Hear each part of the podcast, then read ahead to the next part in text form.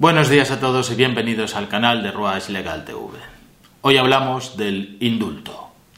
El gobierno ya empieza a preparar el indulto de los presos del proceso. Yo no sé si esto es lo que forma parte del acuerdo político con Esquerra Republicana para que apoye los presupuestos y una estabilidad del gobierno.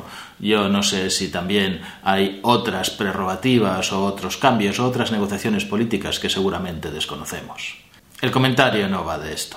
El comentario va de si se puede o no se puede, qué puede hacer el gobierno o qué no. Algunos en las redes y en los medios están diciendo que no es posible, otros que presentarán recursos. El Gobierno dice que es el Consejo de Ministros el que tiene la última palabra con independencia de cuáles sean los informes del Tribunal Supremo, del fiscal del Estado, del abogado del Estado, de todos los que vayan a reclamar y que tiene la última palabra. ¿Podrán los presos del proceso, después de ser indultados, presentarse, por ejemplo, a las elecciones del 14 de febrero? ¿Es un indulto que puede ser colectivo a todos los presos del procés? ¿Es un indulto que va a ser total o se puede someter a algún tipo de condición? Todo esto está en una ley, en la ley de 18 de junio de 1870. No se publicó en el BOE porque no existía, se publicó en la Gaceta de Madrid. Y en 150 años solo se han atrevido todos los gobiernos a modificarla, modificarla pero poquito, más o menos para que algunos delitos no puedan ser indultados y otros sí, pero todos, todos la han utilizado y mucho.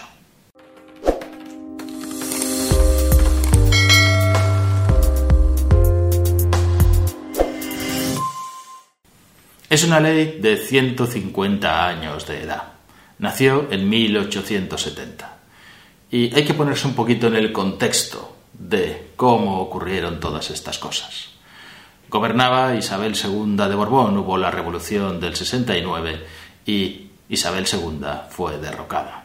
Se formó en 1869 un gobierno constitucional, la Constitución de 1869, que establecía una monarquía constitucional y un parlamento democrático. Fueron a votar para el parlamento los españoles, solamente los hombres mayores de 25 años.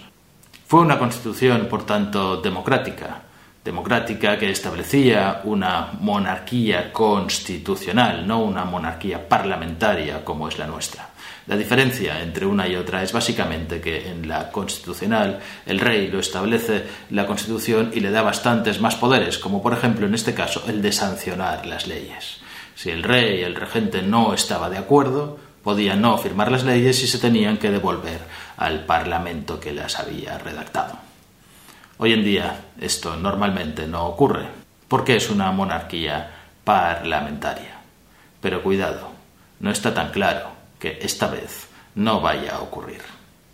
La ley es de 1870, como os he dicho. En ese momento gobernaba como regente un general, el general Francisco Serrano y el presidente del gobierno era otro general, el general Prim.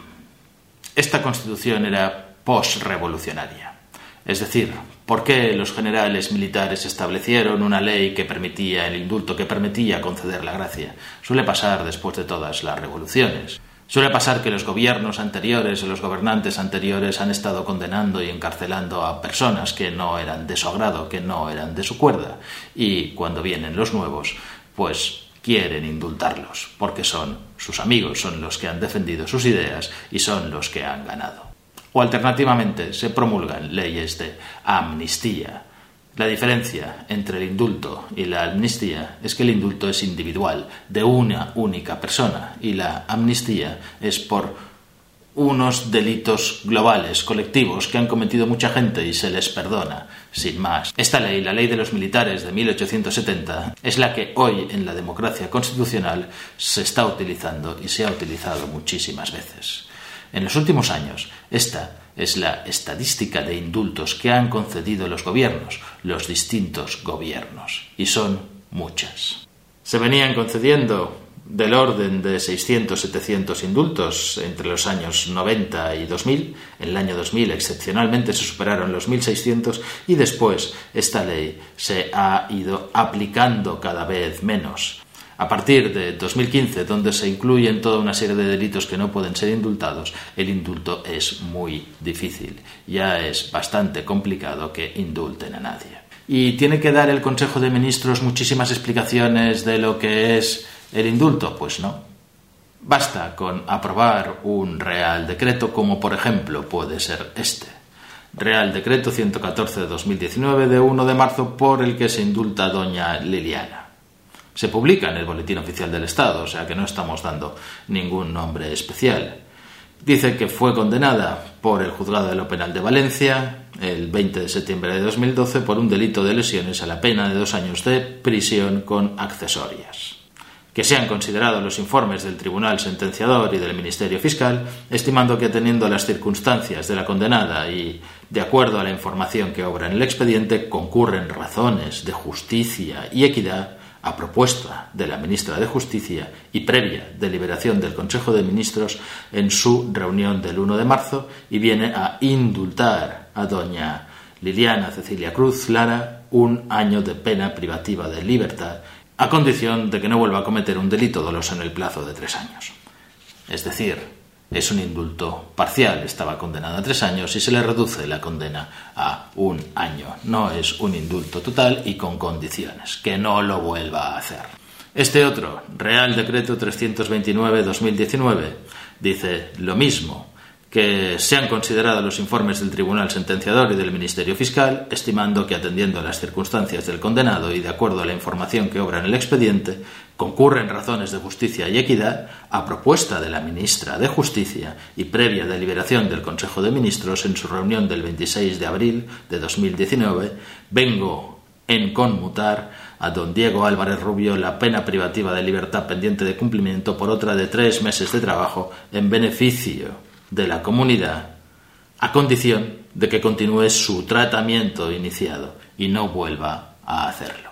Pero ya veis, son pocas las explicaciones que tiene que dar. En efecto, existe un expediente, el expediente que tiene que instruirse para que el indulto sea concedido. Expediente que se convierte en público en cuanto la ministra lo expone al Consejo de Ministros, no mientras el expediente se está formando. Os explico cómo funciona. Esta ley dice en su artículo 1 que todos los reos, conforme a esta ley, pueden ser indultados de forma total o de forma parcial. Total sería que se le perdona absolutamente todo. Parcial sería pues que se le reduce la pena, que se le cambia la pena de una cosa por otra o que se le ponen condiciones a esta pena. Respecto a los presos del proceso, el artículo 6 es muy interesante nos dice que el indulto de la pena principal llevará consigo el de las accesorias, que con ellas se hubiesen impuesto al penado, a excepción de las de inhabilitación para cargos públicos y derechos políticos y sujeción a vigilancia de la autoridad, las cuales no se tendrán por comprendidas si de ellas no se hubiese hecho especial mención en la concesión. ¿Esto qué quiere decir? Quiere decir que normalmente, si los presos del procés fueran indultados, no podrían presentarse a las elecciones porque podrían seguir inhabilitados, a menos que, expresamente, esos decretos que hemos leído antes también anulara esas penas o conmutara esas penas. Por tanto, el gobierno sí que tiene la potestad de dejar que se llegaran a presentar a las elecciones de febrero en Cataluña, siempre que el decreto del indulto se publique antes. El artículo 11 también es interesante a estos efectos. Habla del indulto total y dice que el indulto total se otorgará a los penados solo cuando existiesen razones de justicia, equidad o utilidad pública a juicio del tribunal sentenciador. El tribunal sentenciador en este caso es el tribunal que los juzgó, es el Tribunal Supremo, que ya se ha pronunciado en contra, en contra del el indulto. Por tanto, no es posible que el gobierno haga lo que quiera. Podrá conceder un indulto de tipo parcial, pero conforme a esta ley no podrá conceder un indulto total. Tampoco es que sea tan importante, porque ya han cumplido todos parte de su pena, tanto en preventiva como después de ser condenados ya han estado en la cárcel cumpliendo condena. Y entonces bastaría para que el indulto tuviera los efectos de total con perdonarles la parte que les quedara por cumplir y sería un indulto de tipo parcial. ¿Y qué condiciones se establecen para que se pueda otorgar este indulto, este tipo de indulto? Hay un procedimiento, el procedimiento es que hay que pedir informes al Ministerio Fiscal, al Tribunal Sentenciador, que tiene que emitir un informe, y el Tribunal Sentenciador tiene que especialmente hablar de su conducta posterior a la ejecutoria, es decir, a cuando empieza en el cumplimiento de la condena, y especialmente de las pruebas o indicios de su arrepentimiento que hubiesen observado, que hubiesen observado los jueces, si efectivamente los presos están arrepentidos y no lo volverán a hacer. No es el caso, porque la mayoría de ellos ya han declarado que lo volverán a hacer, que seguirán luchando por la independencia de Cataluña, aunque este lo volverán a hacer sea bastante inconcreto, como va a ser una declaración unilateral, una revolución, una rebelión, un nuevo intento de separación, no lo sé, pero en cualquier caso no se muestra este tipo de arrepentimiento. Lo que ocurre es que si eso es necesario que esté en el informe, no es en absoluto una condición para que el Consejo de Ministros conceda o no conceda el indulto. Pues las únicas condiciones que se entienden que son necesarias son condiciones que llama la ley como condiciones tácitas, que no se cause perjuicio a terceras personas, que se les indulte en principio no va a perjudicar de una forma directa a nadie, y si fuera un delito de los que necesitan el perdón del ofendido, pues que también haya sido oído esta parte. Además, se le pueden imponer ciertas condiciones para que sea efectivo, pero no dice en ningún sitio que tenga que ser necesario el arrepentimiento. Y el artículo 18 dice, además, claramente que la concesión del indulto es irrevocable, con sujeción a las condiciones en las que haya sido otorgado. Es decir, si ese decreto pues, pone unas condiciones como los que hemos visto, que no lo vuelva a hacer en un periodo de tres años, pues si lo vuelve a hacer en un periodo de tres años o vuelve a cometer un delito en periodo de tres años, se revoca ese indulto. Pero si no, es irrevocable. 100%. No puede ser que venga después otro gobierno y que desindulte a nadie. El indulto concedido es para siempre. ¿Y en qué punto estamos del proceso de concesión del indulto? Pues ya ha habido, yo creo, todos los informes necesarios que tienen que haber y únicamente tiene que reunirse el Consejo de Ministros para otorgar o denegar el indulto. Tiene que incluirlo en su agenda y hacer un decreto de 10 líneas, 15 líneas y con esto el indulto estaría concedido. Pero os he dicho al principio que en este caso podría haber alguna dificultad, porque como veis esto es siempre a propuesta del ministro, del ministro de Justicia, que es el que lleva al Consejo de Ministros los indultos y es el que forma el expediente. Y el gobierno, reunido en el Consejo de Ministros, es el que toma la decisión, pero la tiene que sancionar el rey. Dice el artículo 30 de esta ley que la concesión de indultos será necesariamente por real decreto y que este decreto debe de publicarse en el boletín oficial del Estado. Esto significa que tiene que firmar el rey, que tiene que sancionarlo el rey. Os ponía esta ley en un contexto histórico porque cuando se promulga el país está en una monarquía constitucional en el que es el rey el que sanciona las leyes, en el que es el rey el que tiene la última palabra. Aquí no la tiene. Y le costará muchísimo al rey firmar ese real decreto en el que indulte a aquellos que han querido separar una parte del país y que han sido procesados y más después de las duras palabras que pronunció en alguno de sus discursos. Así que ya veis, el Consejo de Ministros puede acudir a razones de justicia, equidad, utilidad pública, que son estos conceptos genéricos, para conceder los indultos sin tener que dar más explicaciones de por qué concede este tipo de indultos.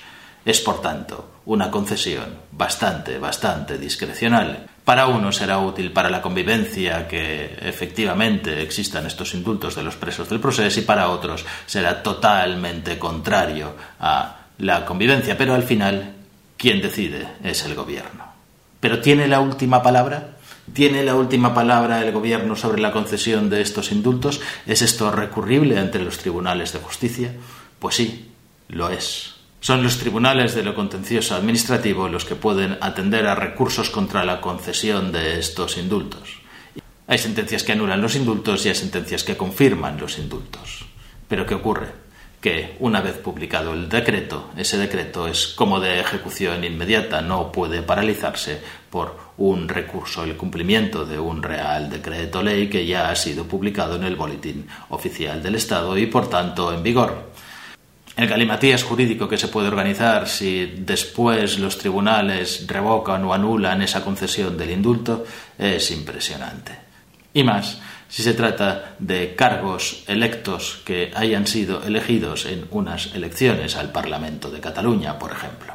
Si te ha gustado el vídeo, suscríbete, dale al like, dale a la campanilla para recibir notificaciones de los nuevos vídeos y no te cortes en opinar y poner tus comentarios. Todos son bienvenidos.